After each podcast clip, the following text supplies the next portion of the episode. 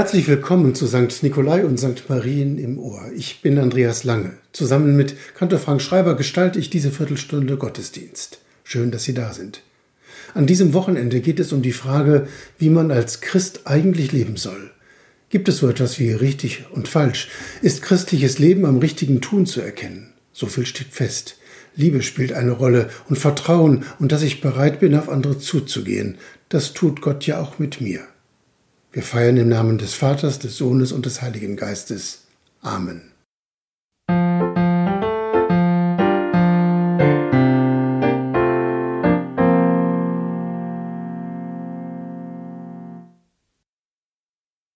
Wir beten mit Psalm 42. Wie der Hirsch schreit nach frischem Wasser, so schreit meine Seele Gott zu dir. Meine Seele dürstet nach Gott, nach dem lebendigen Gott. Wann werde ich dahin kommen, dass ich Gottes Angesicht schaue? Meine Tränen sind meine Speise Tag und Nacht, weil man täglich zu mir sagt, wo ist nun dein Gott? Daran will ich denken und ausschütten mein Herz bei mir selbst. Wie ich einherzog in großer Schar mit ihnen zu Wallen zum Hause Gottes, mit Frohlocken und Danken in der Schar derer, die da feiern. Was betrübst du dich, meine Seele, und bist so unruhig in mir? Harre auf Gott, denn ich werde ihm noch danken, dass er mir hilft mit seinem Angesicht. Ich werde ihm noch danken, dass er meines Angesichtes Hilfe und mein Gott ist.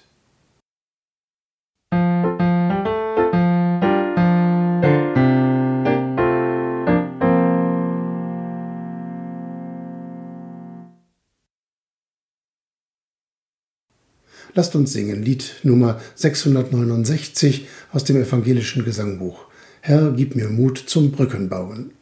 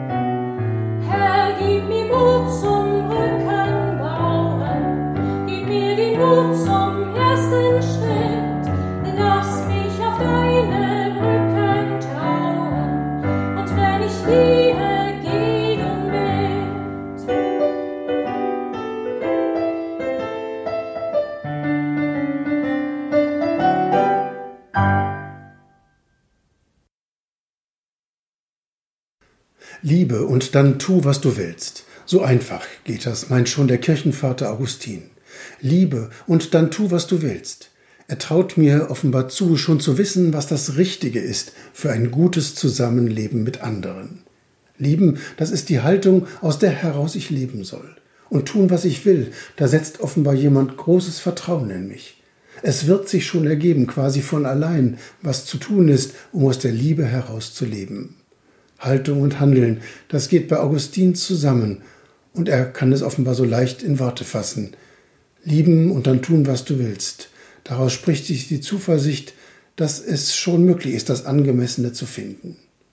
Ein wenig anders Paulus im Römerbrief im zwölften Kapitel. Der Text irritiert mich etwas, denn Paulus sagt nicht einfach nur wie Augustin, liebe und dann tu, was du willst. Paulus geht geradezu ins Klein-Klein. Hören wir, was Paulus den Römern schreibt. Da heißt es,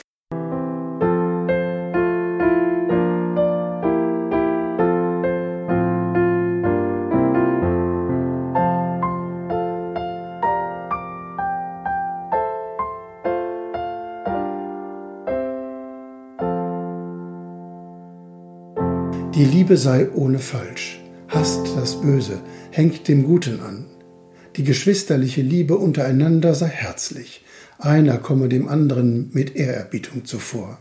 Seid nicht träge in dem, was ihr tun sollt, seid brennend im Geist, dient dem Herrn, seid fröhlich in Hoffnung, geduldig in Trübsal, beharrlich im Gebet.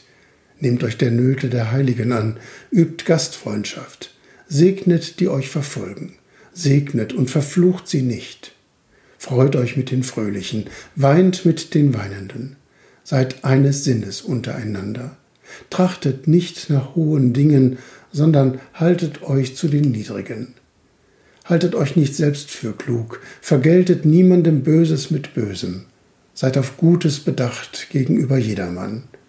Ist's möglich, so viel an euch liegt, so habt mit allen Menschen Frieden. Recht euch nicht selbst, meine Lieben, lasst dich nicht vom Bösen überwinden, sondern überwinde das Böse mit Gutem. Soweit Paulus im zwölften Kapitel seines Römerbriefs. Es ist, als wollte Paulus ausführlich sagen, was der Kirchenvater Augustin ungefähr 400 Jahre nach ihm so knapp sagen wird. Augustin sagt nur, liebe und dann tu, was du willst. Paulus ist noch ins Einzelne gegangen. Doch auch für Paulus hängen Haltung und Handeln zusammen. Wer sich Christ nennt, für den ändert sich alles. Das Alte ist vergangen, Neues ist geworden. Als Christ bin ich frei davon, mich um mich selbst sorgen zu müssen, denn Gott selbst sorgt für mich. Christsein, das macht etwas mit mir und das hat Folgen. Haltung und Handeln gehen Hand in Hand. Das gehört zusammen. Gott lieben und den Nächsten nicht lieben. Nein, das geht nicht. Christsein ist eben nicht nur eine Haltung, aber auch nicht nur Handeln. Christsein ist beides. Billiger ist es nicht zu haben.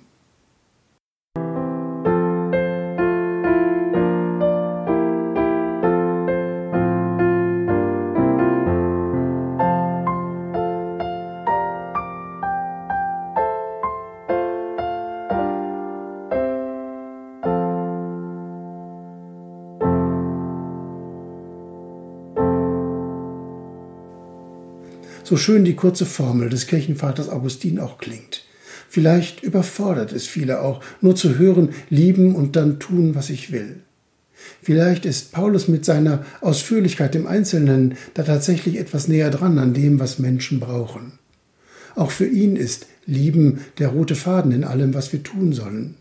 Und Lieben ist die Grundlage, auf der wir leben. Wir werden von Gott geliebt, und darum sollen wir einander lieben, so einfach und kurz, aber auch so schwer. Paulus hilft beim Überlegen, was das genau heißen könnte. Er übersetzt das ins Leben. Er regt an, nachzudenken, was ich tun kann, wenn ich als von Gott geliebter andere lieben soll. Auf Gutes bedacht sein, Frieden halten mit allen, Gastfreundschaft üben, sich der Nöte anderer annehmen, niemandem Böses mit Bösem vergelten und so weiter und so fort. So ergänzen sie sich vielleicht doch ganz gut. Paulus mit seinen vielen Beispielen, was lieben alles heißen kann, und Augustin mit seiner knappen Formel lieben und dann schon zu wissen, was zu tun ist. Jeder nach seinen Fähigkeiten, jedem nach seinen Bedürfnissen. Die Aufzählung bei Paulus sieht ein bisschen aus wie eine Checkliste. Wer mag, kann prüfen, ob er oder sie genau das tut, was Gottes Wille ist, das Gute und Wohlgefällige und Vollkommene. Doch selbst wenn eine solche Checkliste noch viel länger geraten wäre, es wären am Ende alles nur Beispiele für das Gute, was ich tun soll. Haltung und Handeln gehören zusammen. Wissen, dass ich geliebt bin und allen Sorgen um mich selbst enthoben bin, weil Gott für mich sorgt. Was für eine Erkenntnis und dann entsprechend handeln, lieben und tun, was ich will. In jeder Zeit neu fragen, was könnte das gerade jetzt heißen? Das klingt alles ganz schwer und es ist einfach zugleich. Amen.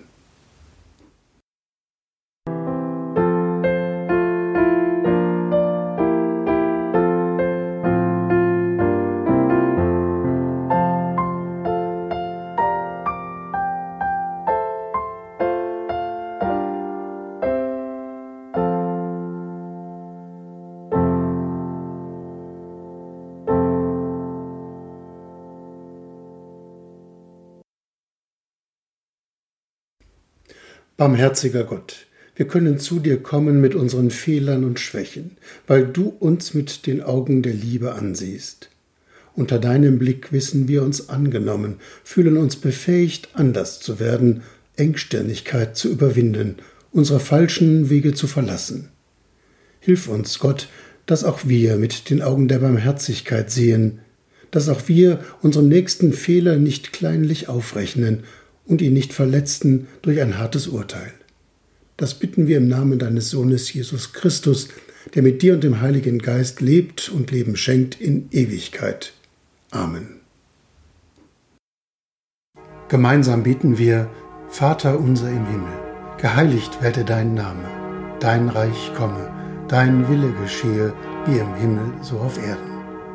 Unser tägliches Brot gib uns heute und vergib uns unsere Schuld, wie auch wir vergeben unseren Schuldigern und führe uns nicht in Versuchung, sondern erlöse uns von dem Bösen. Denn dein ist das Reich und die Kraft und die Herrlichkeit in Ewigkeit. Amen. Geht nun hin im Frieden des Herrn. Der Herr segne dich und behüte dich. Der Herr lasse sein Angesicht leuchten über dir und sei dir gnädig.